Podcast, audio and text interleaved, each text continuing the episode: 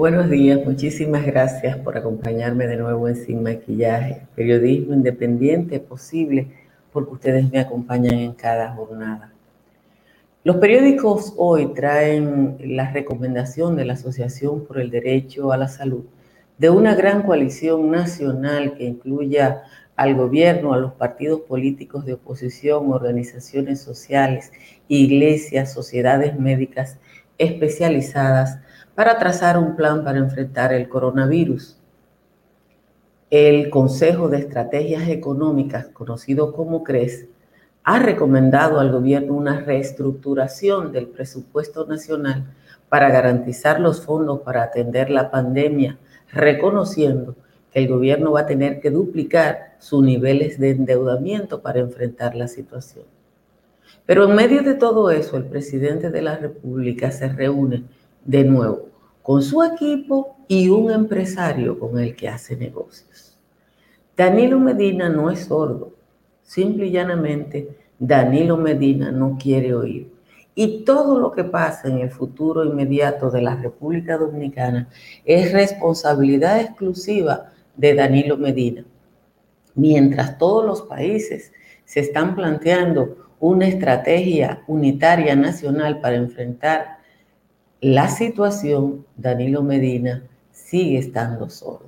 Señores, muchísimas gracias por acompañarme de nuevo en Sin Maquillaje, que es periodismo independiente posible, porque ustedes me acompañan en cada jornada.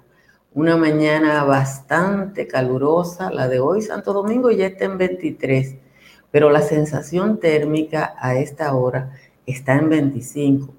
La mayoría de las demarcaciones está entre 20 y 22, excepto Puerto Plata, que está en 24. En los valles altos, Constanza está en 15, en 17 San José de las Matas, San José de Ocoa y Los Cacao.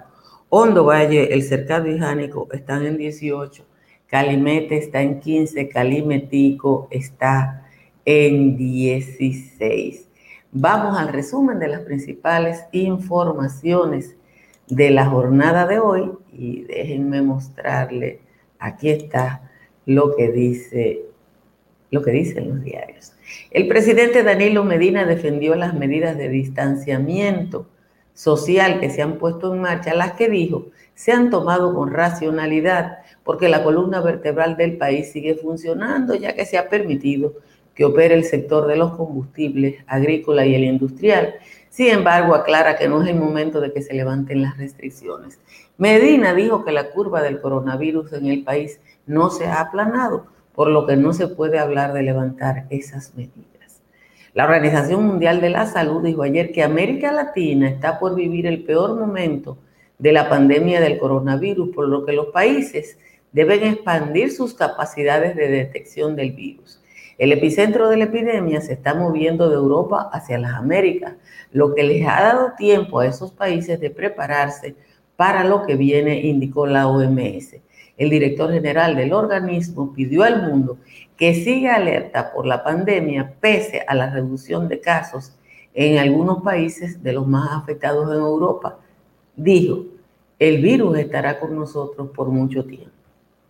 La República Dominicana registró 15 nuevos fallecimientos en las últimas horas a causa del COVID-19 al pasar de 245 a 260 muertes en el último informe epidemiológico, mientras el número de casos confirmados se elevó a 5.300, 256 más que el día anterior. San Francisco de Macorís, Santiago, Hermana Mirabal y el Gran Santo Domingo concentran la mayoría de los casos.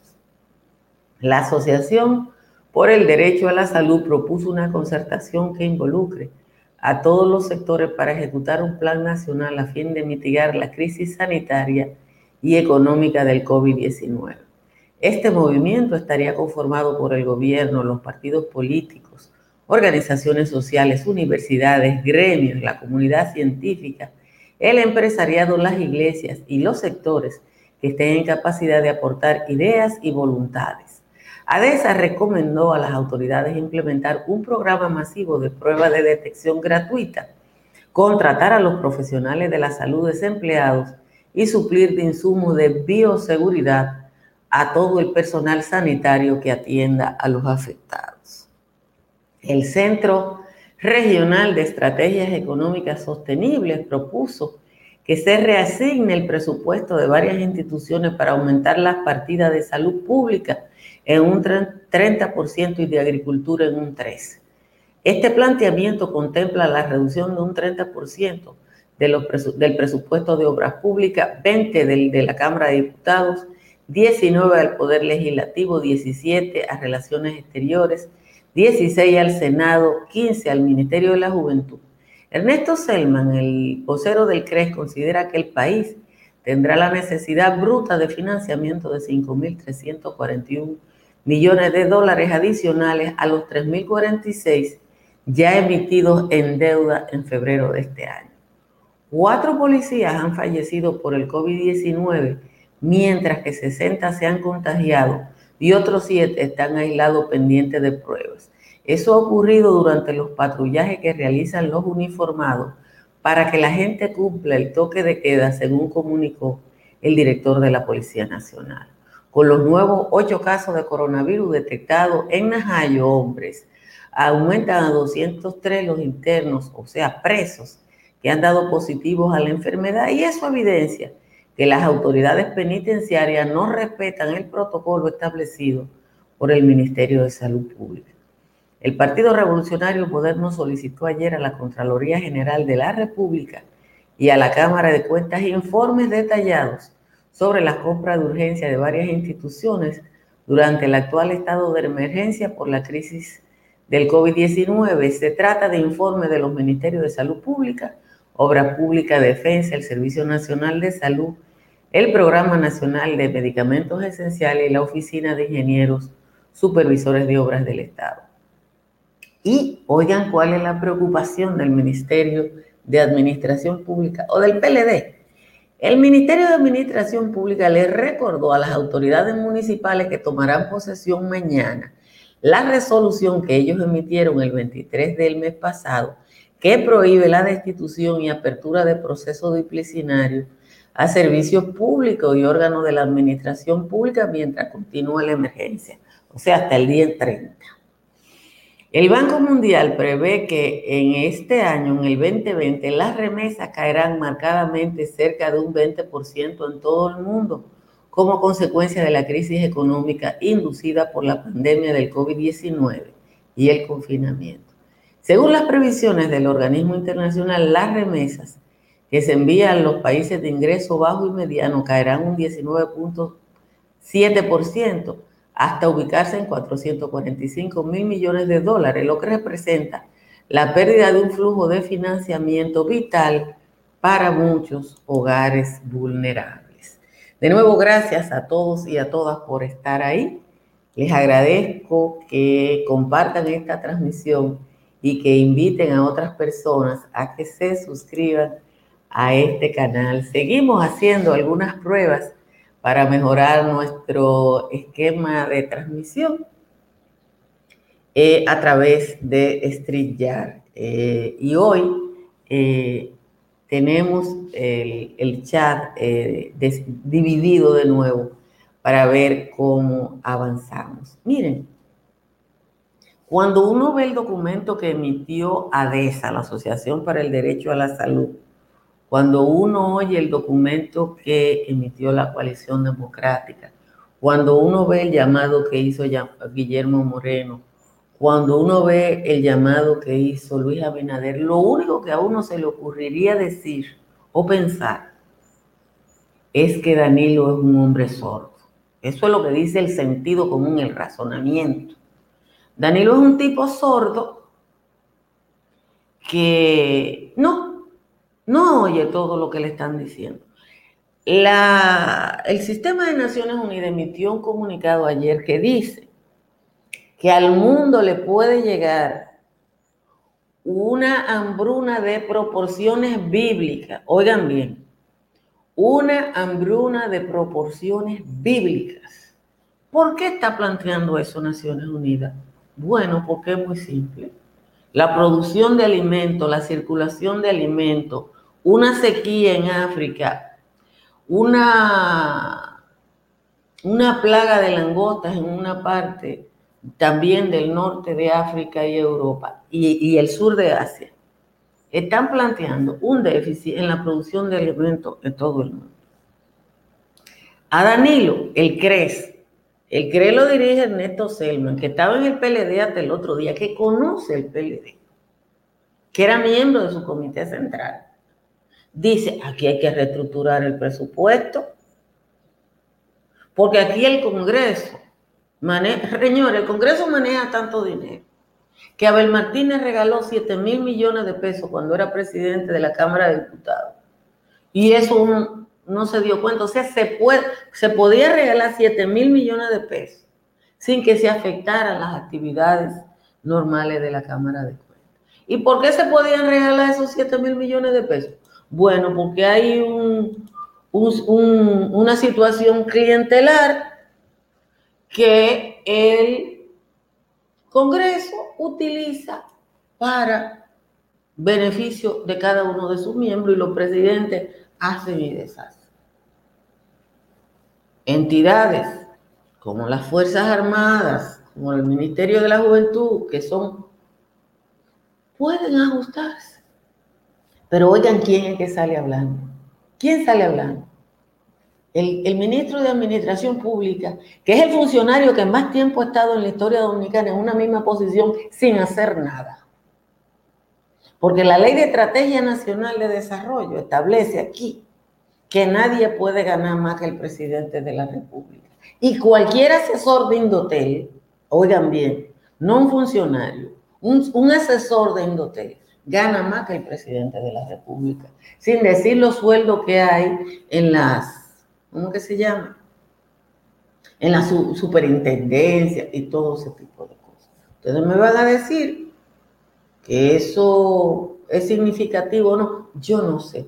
Pero vean la rueda de prensa que hacen en México para dar los informes de COVID. Señores, ahí hay 10 expertos, gente que no está en el gobierno. Aquí no. Aquí está ese ministro que uno yo ya no la veo, yo dejé de verla, yo dije que yo no me iba a morir.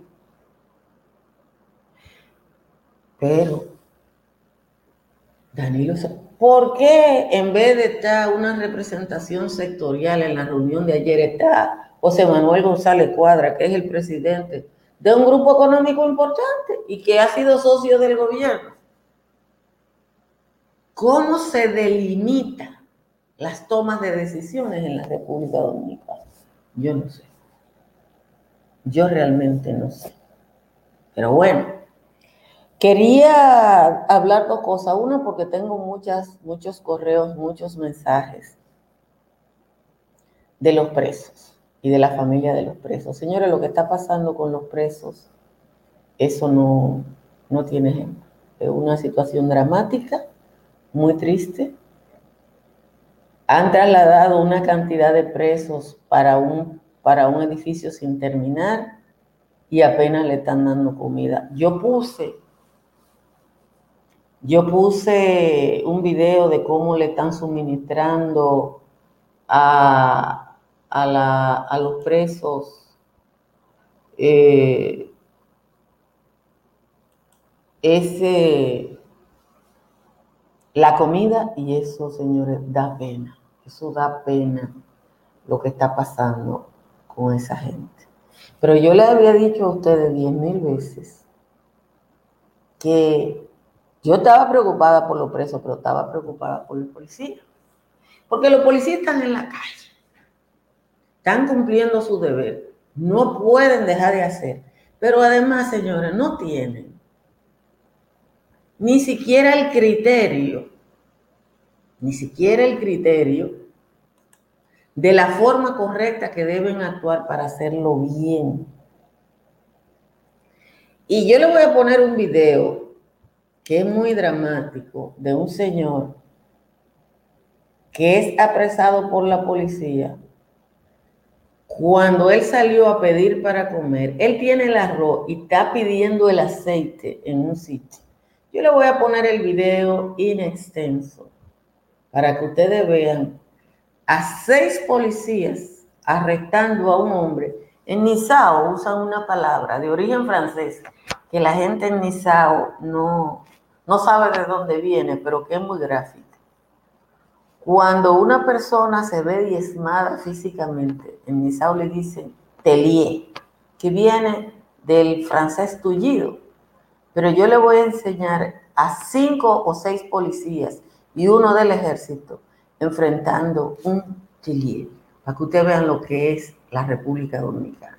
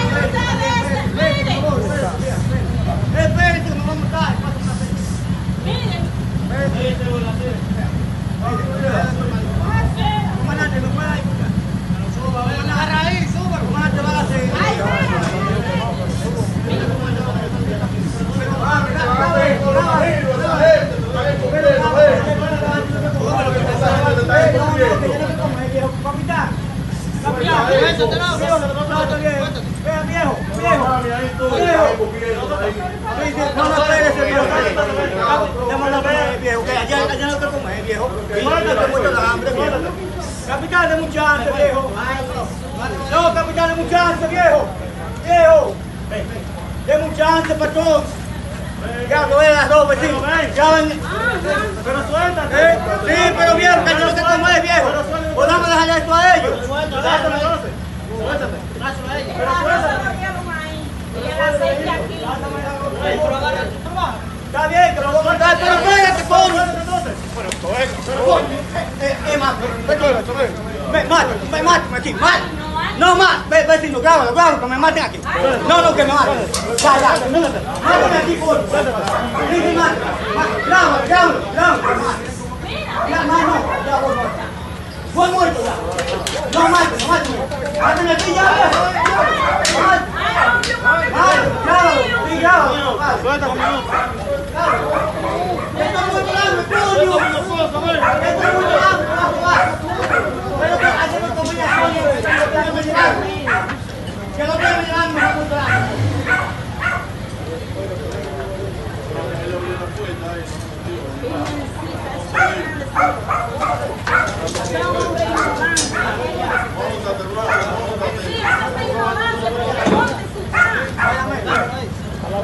no, está bien, pero coño, todo lo que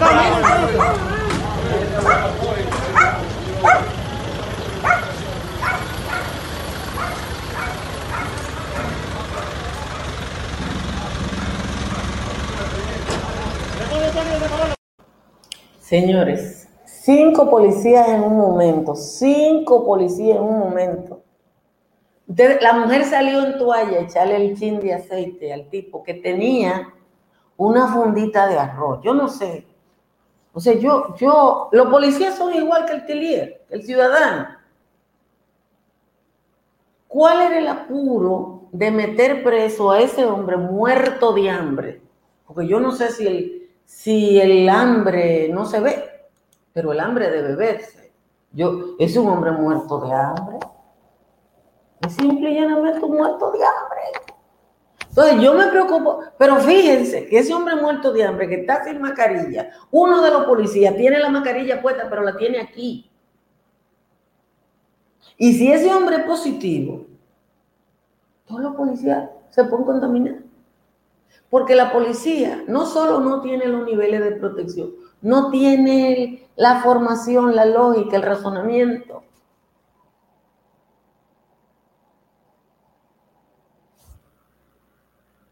A mí, cuando yo vi, es un hombre que está enfermo. Y no enfermo del pie, que él enseña que tiene ahí una cosa feísima. No, miren la condición física de ese hombre. Pero bueno, esos policías se sintieron superhombres ahí. Y entonces, como ellos se sintieron superhombres ahí, eh, hay que dejarlo que se sigan sintiendo superhombres. Déjenme leer la décima de Juan Tomás. Les recuerdo que Sin Maquillaje tiene el auspicio de Estructuras Morrison, una empresa que se dedica a análisis y diseño estructural y que es parte del grupo CSI Caribe. También que nos acompaña Tamara Pichardo, que si usted va a comprar o alquilar en el estado de la Florida, debe llamarla a ella y ahí están sus teléfonos. Miren, déjenme leer la décima de Juan Tomás, que la tengo aquí, porque este hoy, hoy él hizo una décima del libro. Dice el señor Juan Tomás, y está hablando por su boca y un poquito por la mía. Dice Juan Tomás, cuando el 16 de agosto llegue el fin de esta pandemia, quedará una septicemia de muy elevados costos Solo habrá un camino angosto por dentro de los escombros en que Luis echará el hombro a este pueblo devastado por lo que han gobernado sin el más mínimo asombro. Con unas arcas vacías y un maletín de facturas y toda la travesura del Penco y su compañía, la intención de una amnistía de parte de Abinader vendría a acabar de joder las más puras intenciones de salir de estos ladrones y abocarse a un renacer. Esto no es retaliación ni nada por el estilo, pero si el penco Danilo, Temo y Susana Neutrón no reciben la sanción que se equipara a sus hechos, el Estado de Derecho al que aspira el ciudadano, más que estar en buenas manos, sería parte del cohecho. Hacen falta jueces probos y un fiscal independiente, pero también diligente, lejos de este espantabobo que ha certificado el robo de Gonzalo y de su hermana, que nunca le ha dado la gana de que se aplique justicia en las denuncias de Alicia que nos trae por su ventana. El pueblo se está abocando hacia un nuevo amanecer. A lo mejor Abinader es quien lo está garantizando, pues no estamos, nos estamos quedando con muy poquitas opciones. Si no caen estos ladrones en los primeros 100 días, le juro por la maíz mía que habrá movilizaciones. Esa es la décima de hoy del señor Juan Tomás. Muchísimas gracias a Juan Tomás por su aporte. Eh, dice Alejandro Merelo de Barbera que una telita sencilla no para el, el traspaso de la pandemia. Yo creo que tiene razón, que no lo para. Eh, pero aún así disminuye el riesgo de la infección. Pero eh, hay un problema que es, de conocimiento. En una mascarilla, cualquier cosa es mejor que ninguna. Eso es lo primero que yo creo, que cualquier cosa es mejor que ninguna. Ahora, el Estado dominicano no ha podido garantizar que la gente tenga mascarilla. Yo yo vi que la policía de Madrid tenía un millón de mascarillas. Señores, son 47 días que tiene esto aquí, pero antes de estos 47 días pasó un mes y medio en España. La española que vino aquí, que dijo que llegó positivo, vino en enero. Y nosotros tuvimos el primer caso, el del famoso italiano. Ay, el italiano es la chercha. Déjenme ponerle el italiano. Aquí está el italiano. Miren el italiano. La gente duda de si el, italiano, mírenlo ahí, es la misma persona. La verdad es que si es la misma persona, yo que he aumentado nueve libras en la pandemia, me voy a internar en el Ramón de Lara para bajar toda esta libra, porque si yo bajo la barriga que yo tengo la, y los chichos que yo tengo, en, en 40 y pico de interno en un hospital, yo me interno porque es más barato que los planes que, que venden. Yo, yo no sé lo que ustedes piensan, pero eso es lo que yo creo. poca la que hay. La verdad es que no parece la misma persona. Puede ser que le hayan cortado el pelo, pero él rejuveneció. Ese pantalón está muy lindo. Entonces, Señores, este programa no es técnico. Yo no soy ni profesional sanitaria, ni médico, ni nada por el estilo. Los periodistas, lo único que podemos hacer es decirle a la gente lo que otros dicen para que la gente tome sus decisiones. Por eso yo no discuto de nada que sea técnico, porque yo no lo soy. ¿Entienden? Entonces, es así. Bueno, Eh, en España no se pueden vender por más de 90 centavos de euro, que es un dólar. Aquí en República Dominicana hay una empresa que la está produciendo a 70 centavos de dólar. O sea, que cualquiera la puede comprar y vender en un dólar y gana dinero. Ahora el gobierno no quiere comprarla aquí, quiere que el penco la traiga de China. Y en eso tenemos que estar claros. Entonces, uno tiene que eh, entender y ver todo esto que está pasando y de alguna manera cogerlo de relajo porque no, no, no podemos... Eh, sí, yo vi a la Guardia Civil Española entregando mascarilla, sin ningún problema entregando mascarilla. Ahora, aquí no se están entregando mascarillas y el presidente de la República Dominicana no quiere oír a nadie. No quiere oír a nadie. Y eso, miren, una, una, tanda de agradecimiento, un agradecimiento de todo corazón a RC Comunicaciones. RC Comunicaciones, Edward, es quien nos ha ayudado a establecer esta nueva plataforma que me permite poner sus comentarios, que me permite hacer entrevistas, eh, que me permite hacer inserciones de mejor calidad. Agradecerle a ustedes que me ven todos los días y que eh, han invitado a otras personas a que se suscriban a este canal. Agradecerle a la gente que nos patrocina a través de Patreon. Todo el esfuerzo que hacemos para la mejoría de esta transmisión, hacemos con los recursos que ustedes aportan.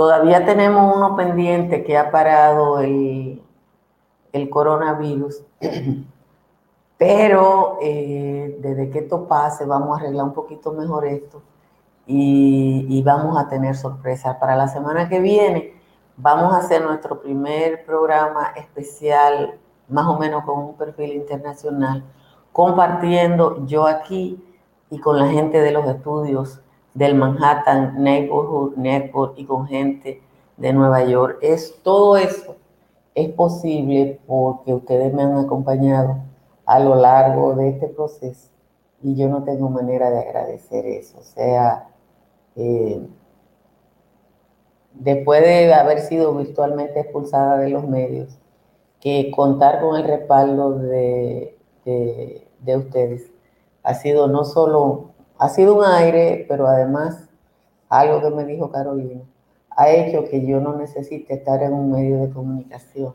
para que por lo menos las ideas mías puedan llegarle a la gente. Y yo tengo que agradecer profundamente a todos y a todas por estar ahí. Sara Pérez eh, Barnes, muchísimas gracias por estar aquí. Hay mucha gente que se suma a la transmisión a través de Facebook, a través de YouTube. Hoy, desde hoy, vamos también a estar el programa completo en Instagram y todas estas facilidades, como les digo, eh, se lo agradezco muchísimo a RC Comunicaciones que lo ha hecho posible porque nosotros no tendríamos manera alguna de hacerlo. Así que muchas gracias y nos vamos a encontrar de nuevo lo dejo, como siempre, con la recomendación de que se suscriban los que viven en Estados Unidos a Dominican Network. Si deseas tener...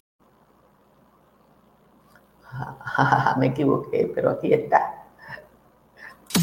Si deseas tener acceso a todo lo que pasa en República Dominicana, debes obtener Dominican Networks. Es el primer sistema de cable dominicano para los dominicanos en el exterior. Aquí podrás disfrutar de todos los canales de televisión de República Dominicana, noticias, deportes, música, farándula y entretenimiento 24/7. Solo debes descargar nuestra aplicación en Roku, Amazon y Apple TV. E inmediatamente vas a disfrutar de todo el contenido de República Dominicana. Dominican Network.